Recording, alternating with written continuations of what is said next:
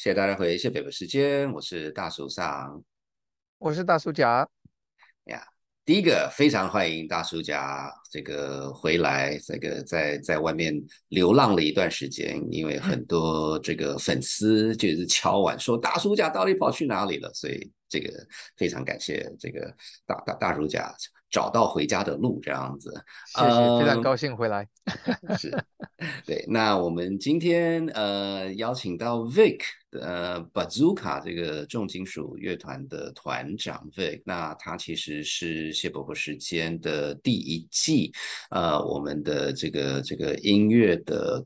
Collaborator 就是我们是用他的音乐，然后其实也是，当然也是好朋友。大家有兴趣的话，可以回到第一季的最后，好像最后第二集还是最后那一集里有邀请 Vic 讨论一下他的音乐。那我们这次也邀请那个 Vic 回来再讲一些比较更深入的讨论重金属。那这边也特别讲一下，呃，Vic 的 Bazooka，Vic 跟这个 Bazooka 团员前一阵子有一个那个叫做 Met United Worldwide 啊，中文它的 title 是佛性金属小金属时代的演出。那大大主场有去看个热闹，呃，所以这个在脸书粉砖上有一些照片，有一些 video，希望大家喜欢。嗯，那所以大叔讲，你觉得呢？对啊，我们很高兴请 Vic 来跟我们聊聊历史。那三位。啊，两位大叔跟一位年轻人在一起，就难免要聊一下历史。那我觉得这个呃，Vic 给我们一个 perspective，就是说从大概六零年代这个重金属在台湾开始萌芽，然后外国的一些受到外国的一些影响，一直到呃今天，然后他把这些呃历史稍微讲一下，让我们能够有更深入的了解。那我们现在就进入节目了。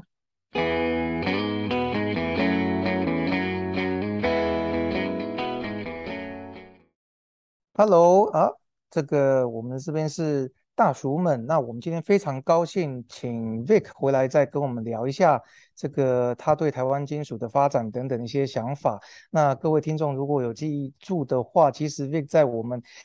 第一季的时候就来跟我们呃聊过一次，所以我们非常非常高兴。那 Vic 是把抽空再回来跟我们聊一下。那 Vic，你可不可以跟我们听众说个好呢？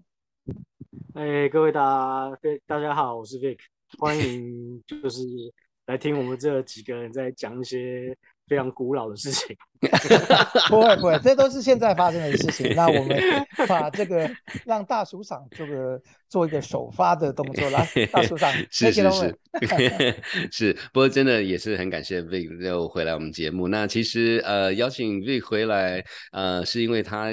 前一阵子跟我说，他只有比较深入的，就那种田野调查等等，去了解台湾金属的呃金属音乐的发展史，然后它的高峰，它等等这样子。我觉得这个东西 不能只有我知道，要跟全世界对爱好音乐的人是个这个这个一起分享这样。所以我们就我就不要再废话了，那个 Vic 来，请你开始我们这个这个台湾金属的故事。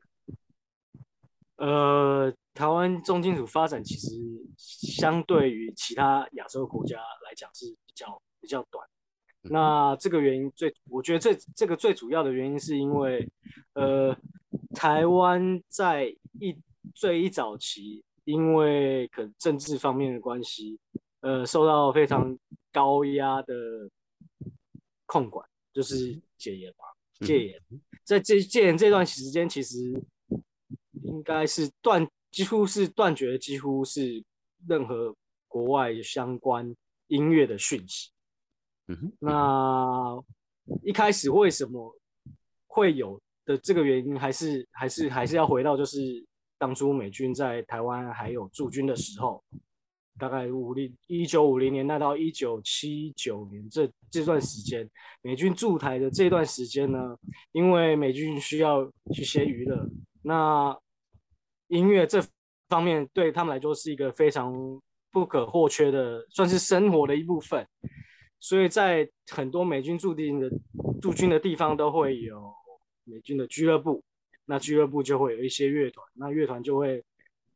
呃翻唱当时比较流行的音乐，让来娱乐这边当地的美军。那渐渐的也会有影响到，就是台湾当地这些。那打开了这个破口，然后有有这样的接触之后，这个东西开始在台湾的这块土地上开始萌芽。一开始是是这样的状态。那你说那时候还没有真的大家很在意任何的音乐形态，可是就是在那段时间，国外在红什么，台湾就是就是在就会跟着一起同，算是有点同步就对了，因为那时候还没有太多的所谓的原创原创的乐团。那时候的乐团的形式基本上都还是以 cover 歌为主。嗯那八零年代，我们想就是可想而知，就是八零年代算是呃欧美重金属发展是最蓬勃的，也算是这个十年。这个这段时间是真的是几乎是可以跟流行音乐抗衡。所以那时候大家就是不会被，就是一样一样一样会同全部都会听到这些东西。它不会有任何的隔阂，算是算是同步同步发展，所以就在那个这个东西进来之后，开始慢慢培养出，哎，我很喜欢这个音乐，给我带来一些感动，所以就渐渐就开始有人开始在在复制这些音乐。那一开始也是以就是很简单，就是 cover 歌，cover 歌曲。嗯像是什么 Bon Jovi 啊，什么 Guns N' Roses，甚至老一老一辈，就是甚至连 Heavy Metal 还没出现，什么会甚至会有人把呃 Deep Purple 或是 Kansas 这种这一类的东西也把它归类在 Hard Rock 重金属这方面。对，OK。那不过在当时，对，在当时这个东西已经算是口味重说它是已经算是对，已经算是口味重。嗯 哼嗯哼，是。那那所以所以怎是什么时候才比较进入所谓传统的重金属的定定？就是时间点是大概什么时候开始的？大概是八一九八八八九这个时候啊。嗯哼，那时候很多地下的乐团开始有一个啊，我应该我 cover 歌 cover 那么久，我应该来做一点自己的东西。嗯，所以就像那时候就是像刺客，嗯，刺客应该是算是比较早台湾最。算是早早期的那一波，他们出来开始做自己的东西。虽然说他们是在一九九五年九五年才开始才发第一张啊，中间拖了很很久一段时间。我记得他们八八八七还八八就开始了。嗯嗯嗯嗯。那开始就是历经过团员的更换，然后歌对于歌歌曲的熟悉度，他们。经过非常长的一段时间，才有办法找到发行商愿意发行。嗯，那那个时候其实同一段时间，其实还有一些乐团，只是他们没有像刺客有走这么远，应该这样讲。嗯嗯嗯嗯，像像那时候还有其他什么 Nice Five 啊，然后直觉。然后 Picks and Rods，嗯，甚至还有一些就是那时候当时其实还蛮蛮多那种外侨生啊，缅甸侨生或是哪里的侨生，我知道好像还有有一支乐团是是这样的构成的，嗯嗯嗯。其实台湾那时候八八零末九零初的时候，其实整个 Underground，我们那个时候都这样，就那那时候的 Underground 其实其实已经开始算有点火药了，嗯嗯嗯嗯。然后那时候主要的。主要乐团他们都在玩，就是在玩重金属，在玩在玩 heavy metal。是那时候最红的大概，嗯，那你你说没？呃不，只是好奇，就是说，当然重金属，就是说，呃，完全可以了解，至少从一个音乐人的角度，会想试不同的东西，然后有更更多元素的的投入。可是，在市场上，听众大家对这个东西接受度是怎么样呢？那个时候接，其实大家就是这个东西其实很新奇，是因为是从来都没有。然后再者就是你去一个表演场地看乐团表演，这是一件非常酷的事情，在当时，嗯嗯嗯，那是一个算是我觉得这是一个就是现在所谓的听团仔的一个启蒙吧。因为大家哎，因为以前美军俱乐部不是那么容易是。可以进去。对，那这个东西有一有一部分是后来是跑到以前旧的双城街那边。嗯。双城街啊，这样，嗯。对，双城街那边其实其实到现在应该还算蛮多外国人在那边。反正双城街以前是一整排的 club，全部都是有乐团驻唱，然后都是唱当时最流行的歌。嗯嗯嗯嗯那时候是真的是很红，他们那边也出了很多那种真的是很很有名的座唱团。嗯，然后再来还嗯有，我记得是在民生东路那边有个 rock 那个 rock cafe，嗯嗯哼。嗯对，那时候就是 rock cafe 是更直接啦，rock cafe 大概是九零年代，那时候是更直接，是它整个店里面的装潢就是会让喜欢乐团，甚至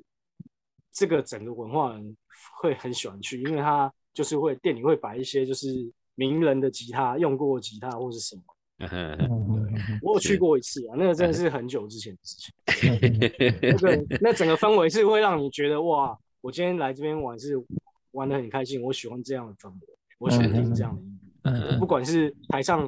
的人是不是原原唱，我就是要来听这首歌，是这样的感觉。嗯嗯嗯嗯嗯嗯。那对于乐风，其实他也不太会去说哦，这个东西很吵，不会。这个东西他就是我很喜欢，我很享受，我就是喜欢这样的风，我就是会来这边。嗯，那我接着接着大树商刚刚讲的。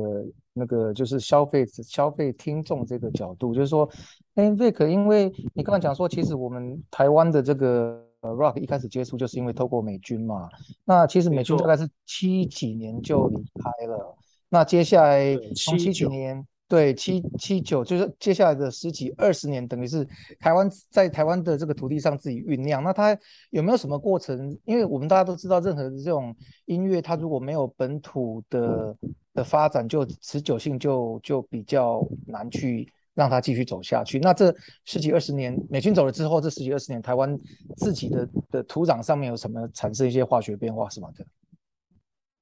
这方面就可能就会，我必须老实的讲，就是大家的嗯发展可能不如其他的亚洲国家那么的好。第我我稍微大概整理一下，就是其实大家还是会很害怕说，哎呀，如果对这些歌很棒，我我在我在我在创就是 cover 别人的歌曲，我在学习他们东西，我觉得这些人他们这些写歌的乐手非常厉害，写的歌曲嗯哼很漂亮。可是问题，我我身为一个乐手，我没有办法写出超越这样的东西。我觉得大家都会有一个这样的心情嗯，变成说这样的感觉就有点揠苗助长了。嗯就是大家会害怕，嗯哼，会不好意思把自己的东西丢出来给大家，嗯因为嗯哼就是第一个很简单，就是怕被笑嘛，嗯哼，这是一个很，这是一个很，这是人之常情啊。嗯，所以就变说嗯，其实以前有很多真的很强的乐手，他们真的是非常厉害，我我知道有几个是真的很厉害，可是他们并没有留下任何的原创的东西，嗯嗯嗯哼，嗯这个有趣，嗯。哼，这是很，这是一个很有趣的现象。嗯。然后是是，然后大家会，大家会会会把这件事情推，把所有的责任推就在就是解严这件事情。嗯，可是嗯哼回我们要想哦，印尼在以前他们也是也是经过高压军事统治哦，嗯。嗯可是他们的摇滚乐，尤其是迷幻音乐，最近迷幻音乐嗯反正也是发生了一件事情，你们有兴趣可以上网查一下。反正他们的迷幻音乐竟然可以逆输入到荷兰，嗯然后在荷兰变成一种风范，嗯，这是一个很有趣的现象。殖民地的反攻了，对啊，就是逆输入，就是可是是台湾一样是受到这样的，就是反而没有出出现这样的力道，我觉得有点可惜。嗯嗯嗯嗯嗯，这是这是我在观察这部分的时候讲说，为什么为什么我们就的的发展就是那么慢？然后我虽然说别的国家也是有有相同的限制，可是问题是就人家就是会有这个东西用嘛。嗯嗯嗯嗯，所以从一个比较宏观的角度，就是说，任何也不不是说重金属啦，就任何不管是音乐、艺术嗯等等，就是它它刚开始的时候就是百花齐放嘛，然后就过到一般到一个时间，就是说它如果会继续下来，就是它有一个定位，然后就是有一个核心的这个听众啊、粉粉丝啊等等等等这样嗯子。那可是以重金属，不好意思，就是说。这应该还算是所谓的流行音乐的其中一样嘛。那所以他刚开始的时候，可能是表演者也有有有做出很多这种所谓传统流行音乐的因素，可是就渐渐会有一批人越走越就是所谓的纯重金属的这个，对对，对第一个大概是这样的嘛。所以所以这个他的嗯这一条路怎么走出来，可以稍微描述一下吗？就开始有很多的管道，就是解戒严解严之后开始有很多的管道。第一个不只是呃，我我我刚刚最主要都在讲演唱演 club，以前叫 club 或 pub，、嗯这这种这个场地的关系。嗯再来就是呃，开始有了唱片行，嗯嗯，唱片行这个是对台湾的算是我觉得不管是重金属也好，就是整个台湾的对于西洋音乐的发展，我是占了一个是非常重要的地位，因为那时候台湾的台湾台湾还没有对于版权这件事情还没有那么有概念，所以早期的唱片行其实都是他们基本上都是说盗版。那 对他，嗯，盗版就是他他也没有那个授权的问题，就是知道国外发什么在红什么，他就是拼命的做，拼命的做。那我知道以前早期有一间叫汉江唱片，有听过，然后他那边就很多，就是对，就是就他他那边是很多的盗版，可是他嗯就什么东西都进来了。嗯哼嗯主要是他的他的他的店员也很厉害，然后店员是算是第一线，对于面对你的客客人的第一线嘛。那客人来问，那他就会他就会跟他讲，那久而久之，这个这个在唱片行的这就是问店员关于音乐的这件事，就变得非常的重要，嗯嗯因为你所有因为那时候还没有也没有也没有网络。电脑，嗯嗯台湾电脑普及大概要九九五年之后啦。嗯嗯，那那时候你没有网络，你所有的资讯要怎么来？嗯杂志，杂志又非常少，杂志那时候大概也只有余光吧。嗯你国外的杂志要买到也非常不容易，那是要等到大概 Tower 进来的时候，这些这些杂志才变得比较大量的普及。那早期你要知道关于乐团讯息或是音乐最新的发行，你一定是往唱片行冲，所以唱片行行员这个角色就非常的重要。嗯嗯嗯嗯嗯，是，那因为唱片行提供的算是算是相对比较新的资讯嘛，嗯那只这些东西音乐听到了哦，我今天去唱片行，我听到一个很棒的东西，我我我买这样东西，我就会跟其他有在听的朋友一起分享。那相对的这些东西，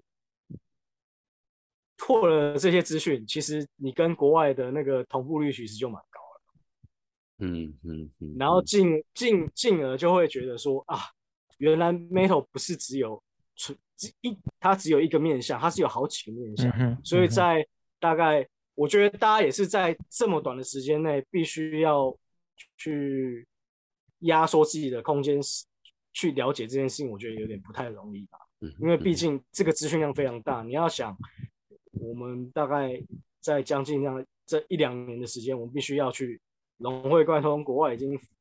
已经就是上演了大概十年十年的东西，其实我觉得是不是容易的事情。那当然也是有些人会觉得说，哎，我们应该为什么就是国外也可以做这些东西，我为什么做不出来？所以在那个时候，有很多的乐团就开始呃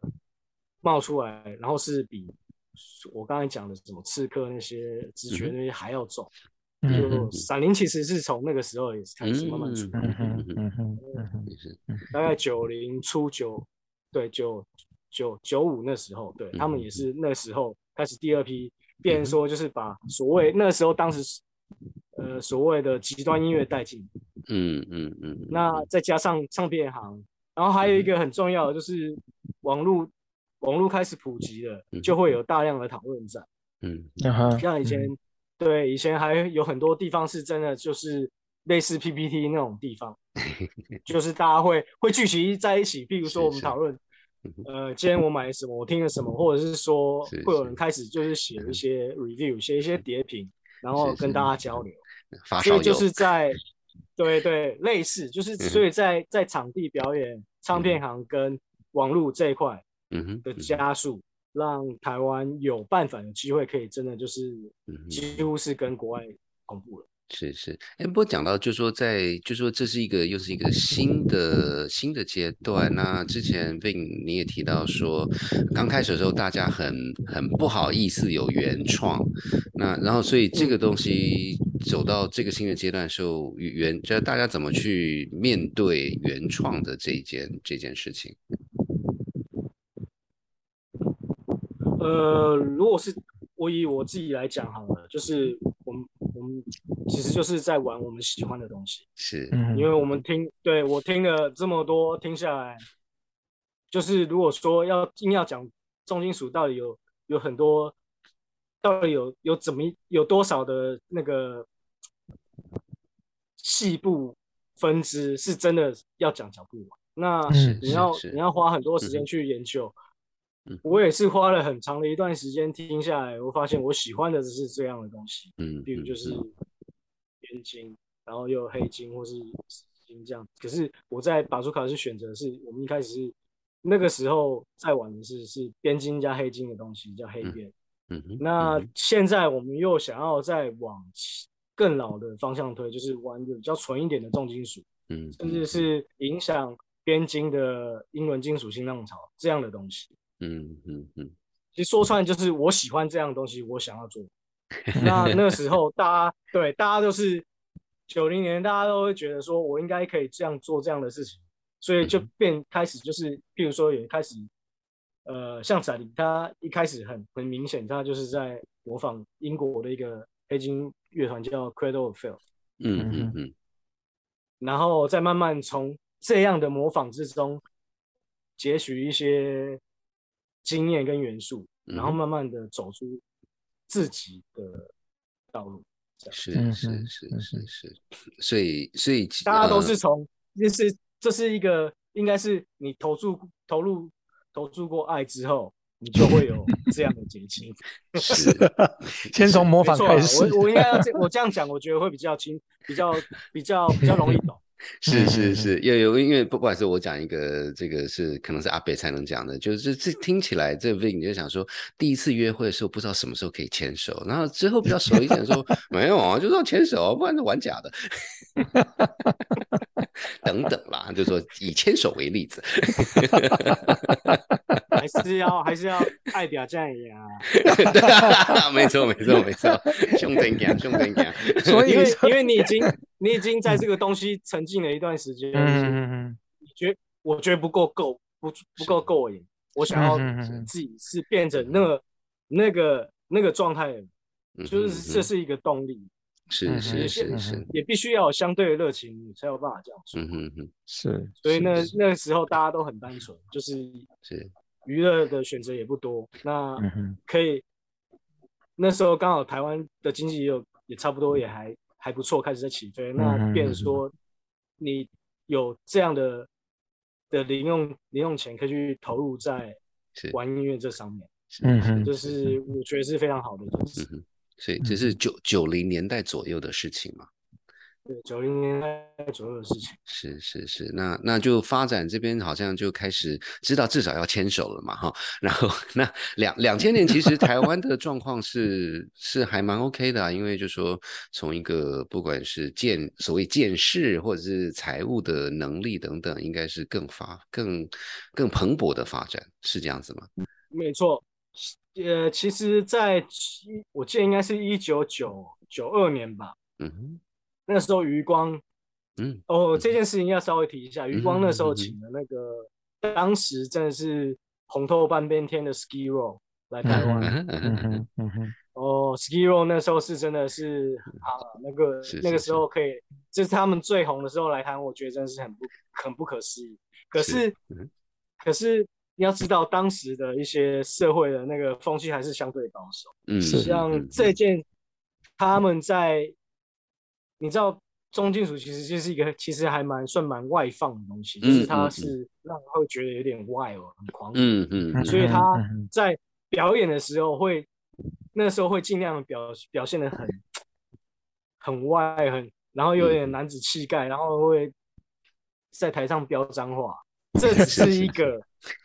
这是一个当下一个氛围，非常适合这样做这样的事情，其实是无伤大雅，只是在当时的社会。风气下，这个、嗯这个动作对某些人来讲，这是一个就是伤风败俗。是是是，这个披头士不会这么做。这个报纸，对对对，你你这个这件事情，你报纸还查得到，就是那个那个报报纸的记者把把这个乐团骂得一无是处，哦，真的哦，然后乐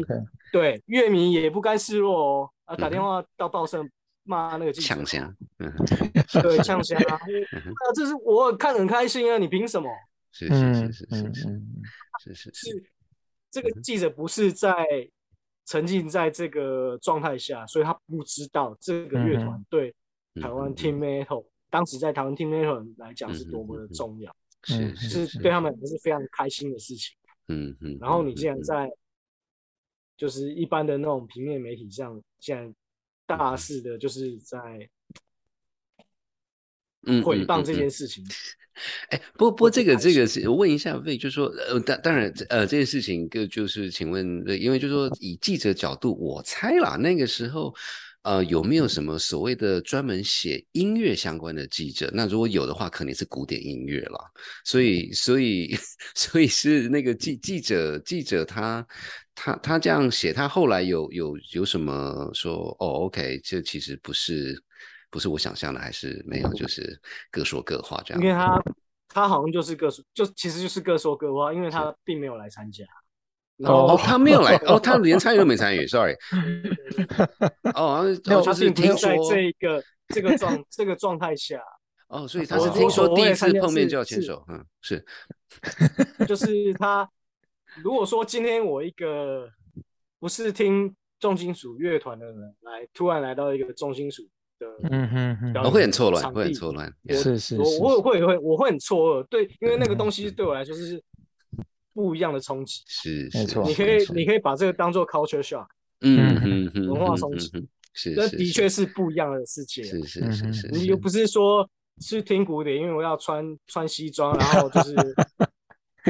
那个对对号入座，然后坐在那边是是是慢慢就是很很很很优雅的聆听。当然我也可以，我觉得这个也可以，可是是这个两个音乐的风格是不一样，你不能嗯同日而语。不过不过可能就是听众们可能也要回想，就是这也三十年前的事情啊，那时候台湾总体的社会氛围还算是保守保守哎，非常对，加上嗯。说它是不一样的一个形态，那如果就是很多新的这种艺术，就是说真的要要稍微自己去了解一下，怎么样才能听出它的门道，然后再准备好以后再去听、再去欣赏，会比较有有感觉。因为有时候这种东西真的要有人带入门啊，所以这就是为什么我们今天请 Vic 来跟我们聊的没原因。错没错没错，是是是，对。那所以九零年代大家 开始有听到这些东西，然后发生什么事情呢？九零年代其实最主要的是开始有一些人，他除了玩重金属乐团之外，他开始在组织一些一些组织专门来办演唱会跟演唱活动。嗯嗯闪灵其实早期办了很多这样的活动。哦，OK，那时候哦有一个有一个我觉得算是蛮相当代表的吧，嗯叫做金属复活哦。他的第一届可能我记得他的第一届是办在中南部，好像台南的样子，哦，反台南是一个。很保守的地方。对，然后第二届他改名叫金属永生，他办在以前的 Vibe，就是在嗯。金山南路加油站斜对面的地哦。下室。是是嗯是是，对对对，在台北以前那个地方叫 Vibe，然后那个时候金属永生证明变成金属永生的第一届是办在那边，嗯嗯嗯，然后那时候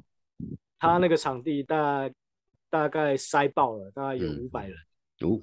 以当时的状况，就嗯是完全是纯台湾当地的乐团的演出，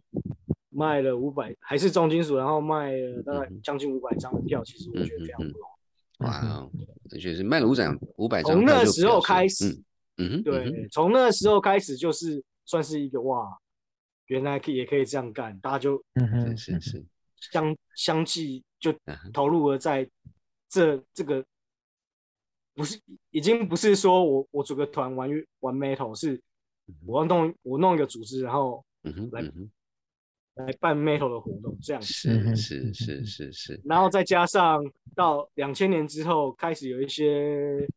就是真的办那种大型演唱会规模的组织也出来了。嗯，那有大概两三个也是很积极呢，每一年都会投入很多的很多的心血在邀请国外算是知名的乐团来。嗯嗯哼。在嗯经过这样的洗礼下，嗯哼。就就像我刚才开头，我们稍微在有在讨论，就是我我觉得大概两千零六年到二零一六年这十年间，算是这台湾从开始接触到摇滚乐到到到二零六二零零六到二零一零年，这这个是所有的累积的一个算是一个爆发大爆发，嗯就是那时候我觉得就是不管是不管是演唱国外大团的演唱会也好，然后台湾本地的一些金属的活动也好，乐团也好，嗯嗯，我觉得那个是这个这个活跃程度是应该是前所未有。是是是，就这是段时间这第第一个黄金时期这样子啊，对黄金时期，是没错。诶那那是你你真我嗯我真我真的觉得这是一个黄金时期啊，因为你不要说不要说其他的，就是光看那个乐团的数量跟嗯乐风的数量就好了。那我觉得这是一个让我会觉得哇，好像好像我们真的好像可以真的跟跟欧美同步这个样子。嗯嗯，我嗯当时是真的有这种感觉，是真的觉得哇嗯，真真是好。是，那不过就是说这边也请教一下 Vic，就是说从一个比较 研究，就是说想想当年的这条路走过来，就是因为也提到说是二零零六到二零一六，所以第一个说这十年。在你的研究里面，这这个这个市场、这个听众、这个整个 ecosystem 是怎么把它 maintain，把它把它继续维持？可是很明显的，在二零零六就就就比较没有呃没有那么热烈了，所以就是说它它是怎么去撑起来？然后是有什么几个主要的原因吗？让它现在比已经没有那么热烈了？呃，我大概稍微大概讲一下我我观察到了啦，就是第一个是你的娱乐的选项变更多元，嗯。嗯嗯嗯。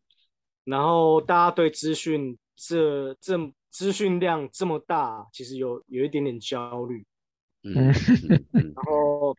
你看嘛，如果说你看我我我的同学或是我的朋友，他们在在在迷的东西，我如果没有跟得上的话，嗯，我是不是就落单了？嗯。这个心态其实有多少有影响到？那再加上国外这几年，其实重金属其实也是这一直在往下往下掉。嗯嗯像呃有应应该是疫情前吧，我我有点忘记是一七还是一八，反正我去了日本那那那一年我去了日本大概两次，就是同一年我大概去了两次，就是嗯。应该是年初跟年尾的时候。嗯我也是为了要去看，看我想要看的，就是真正就是经典的乐团。因为台湾嗯实在是有点不太，反正我就去那边看，就发现，在场的听众平均年龄是五十岁以上。哦，我跟我 我跟我朋友是最年轻的哦，就是你可以看得到五十几岁的，不管是那些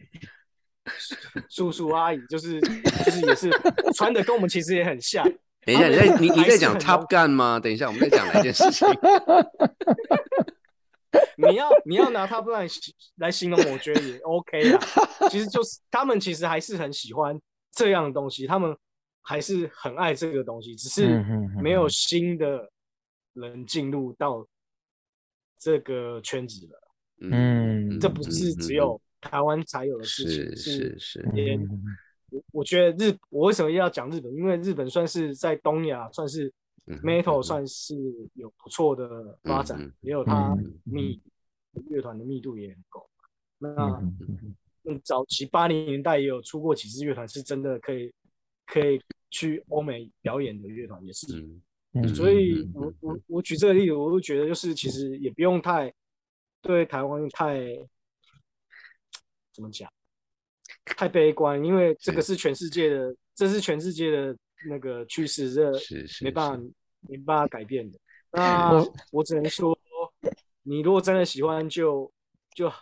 就是我觉得顺着自己的心啦，真的很喜欢，就是好好去研究，去去去听，也不用因为说呃别人都没爱听，或是怎样被别人影响，因为毕竟这个东西是你自己的事情。嗯嗯嗯嗯嗯嗯，对，这个是，对，不过就是就是台湾接上轨道了，那因为接上轨道的话，就当它上上下下也会跟着轨道走，这样子也是跟着一起跑啊，是是是是是。我刚才 Vic 讲的那个那个画面，我还是觉得很震撼，就是哇，都是一些 大叔，真的是大背啊，对对，这样真的是啊。反过来想，就说反反过来想，就说大家要给阿北一个机会啊，阿北也很很努力在追啊，所以你看台湾是有有有希望。的，没有，就是，所以我的意思是说，大家要好好去照顾自己的，是应该讲说喜好吧。嗯，对对，这是一件非常重要的事情。是是是是是呀，不过所以所以我想也是刚好提到这个，那这也是时间也差不多。我们最后一个问题，请就是说以一个呃局内人从上面到下面，然后现在大家开始追求自己喜欢的东西，你觉得从台如果是住在台湾，然后关心金属的人，接下来除了继续听自己自己的的的喜欢的音乐之外，呃，你觉得台湾的金属音乐的至少表演等等会会会怎么走呢？台湾的金属表演可能会逐渐就像其实呃，我这样讲好，就是国外现在有一个有一个有一个有一个走向，就是它金属的分类是越分越细，嗯，就是变得已经就是很细细部分配了，嗯，你像以前以前可能一个大超级大型的国际知名的。的金属的 festival，它会涵盖各种各样的金属。那现在这些大型的 festival，它因为我我这样讲，可能需要商业的商业上的考量，变说他的 headline 其实都是一些很有名的乐团，嗯嗯，就是在有名到到不行的乐团，甚至是有些只是擦边球，可以勉强算得上是 metal 的。他们都会找，为什么？因为他们要顾顾及他们的票房。是，那渐渐的就会开始出现那种像是二三线的音乐季，他会专注于某一个特定的乐风，譬如说呃，death metal 啊，我就我就直接专攻 death metal，我就直接就打说我是什么什么什么 death face，像像美国有 California death face，Maryland death face。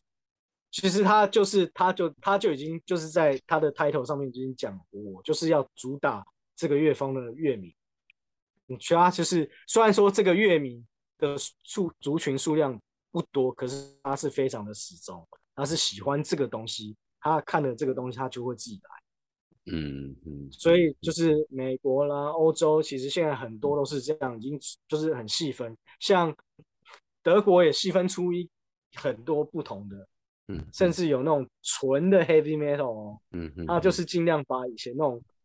七零末八零初在火药的乐团全部挖出来表演，嗯，票他的门票也是卖的不错哦，复古复古，现在已经 现现在就是现在现在的趋势是变成这个样子只是台湾台湾还是没有这样的人口红利，是那基本上。你只要是不管是什么金属，不管是 death metal 或是 black metal 或是什么其他金属，你只要是 metal 团，他们都会大概两三个凑在一起，在一个比较相对小的场地演，嗯，其实还是可以过得去，是是是是，还是还是有偶尔你还是会看得到哇，真的会让你耳目一新，觉得哦，真的不错的乐团还是会有。我觉得到最后就是变成就是有点就是你要你要我们。嗯，我们我们平常在讲说你在研究东西，就是英文来讲就是 digging 嘛。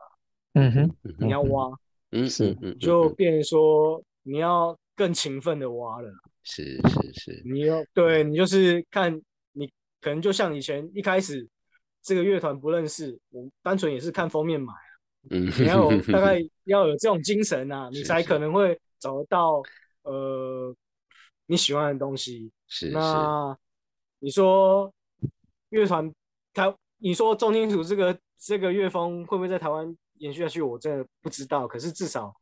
目前为止看来，其实还可以活得好好。是是是，对，所以我觉得就像就像 Vic 讲的，很多事情最后还是就是找到喜欢的，而且其实我今天得到最大的那个提醒是，原来大叔也还蛮有市场的，就是如果那种八零年代的 被要被被挖出来，那个不是都应该是我认识的。好，那我们今天就是他们，他 们知道就是这这个这个这个这个他们的这个目标族群，这些人其实是。有消费能力啊，是是，我知道，我知道你是，我不想讲那么白，没错。没错，就是有什么这个是有消费能力，他是对，他是他是喜欢这个东西，所以是还可以烧，还是可以烧得下去，嗯嗯，所以是。阿汤哥 forever。自我感觉今天加分了，谢谢。好，那今天我们还是非常感谢 V 跟我们这么这么专家的这种很从局内人跟我们分享这个台湾的重金属的历史啊。那我们今天节目先到这边，然后谢谢 V，那拜拜，拜拜，拜拜。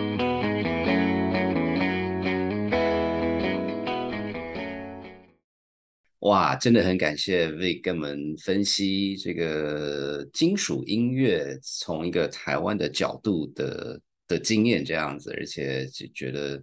嗯呃，因为他我我觉得啦，就是他其实跟台湾的过去几十年的历史其实是还还还有在走走走一个调性这样子。那大叔家你觉得呢？